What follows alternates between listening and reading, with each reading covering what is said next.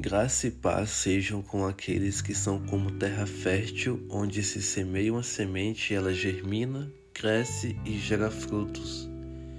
O verso-chave da mensagem de hoje está em Marcos capítulo 4, versículo 14, que diz: O semeador semeia a palavra.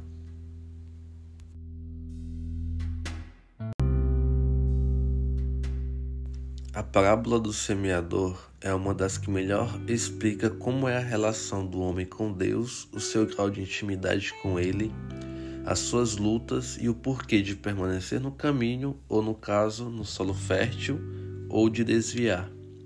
Todos os dias Ele está semeando em nosso coração e qual está sendo o resultado disso na nossa vida. Estamos cuidando dessa semente? Que tipo de semente estamos sendo?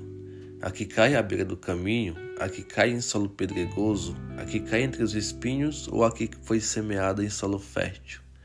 Basta fazer uma pequena análise da sua caminhada.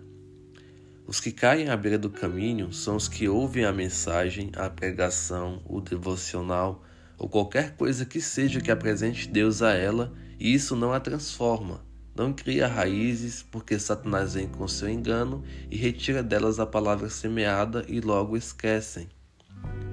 Essas pessoas têm a mente cauterizada, por isso é necessário haver uma renovação de mente. Veja Romanos 12, 2. Aos que recebem a palavra com alegria, mas por não terem raiz em si mesmas, permanecem pouco tempo e logo se afastam de Deus, do seu caminho porque surgem tribulações ou perseguições por causa da palavra e elas não suportam. Até chegaram a crescer, mas Deus não quer árvore com folhas, quer com frutos. Os que caíram entre os espinhos ouvem a palavra, mas as preocupações dessa vida, o engano das riquezas e o anseio por outras coisas sufocam a palavra, tornando-a infrutífera. Quantas pessoas não são assim? Eu, particularmente, passei por esses três estágios, até que, por fim, fui como a semente lançada em boa terra. Ouvi a palavra e a aceitei, e agora caminho. Sou nutrido da mesma palavra, para gerar frutos de 30, 60 e 100 por um. O interessante é que os três primeiros ouviram a palavra de Deus e, no fim das contas, todos tiveram o mesmo fim, mais cedo ou mais tarde. Mas somente quem ouviu e aceitou a palavra é que deu fruto.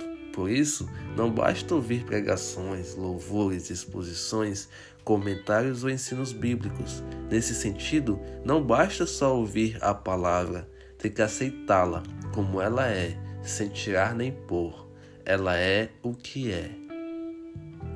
Se ela diz para ser contra a prática homossexual, seja. Se ela diz para não roubar, não roube. Se ela diz para honrar pai e mãe, honre. Se ela diz para viver pelo Espírito, para não pecar, viva. Se ela diz que temos que gerar frutos, porque somos como a semente que caiu em boa terra, gere frutos.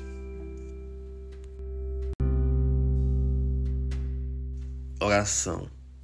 Pai, meu pastor e semeador da vida em mim, grande é o teu amor e a tua benignidade para comigo. Santo e maravilhoso é o teu nome, grande El Shaddai. Louvado seja por todas as gerações, pelos séculos dos séculos. Te peço, ó Deus, que semeie a palavra em nossos corações, que a possamos ouvir e aceitar, para que sejamos comparados à semente que caiu em boa terra e gerou frutos. Que não sejamos como os que apenas ouvem, porque eles não entenderam ainda o que a sua palavra significa Tenha misericórdia destes, Pai, e abençoe aqueles que ouviram e aceitaram a Sua gloriosa palavra, e derrame sobre eles a tua fidelidade, o teu amor e a tua graça. Amém.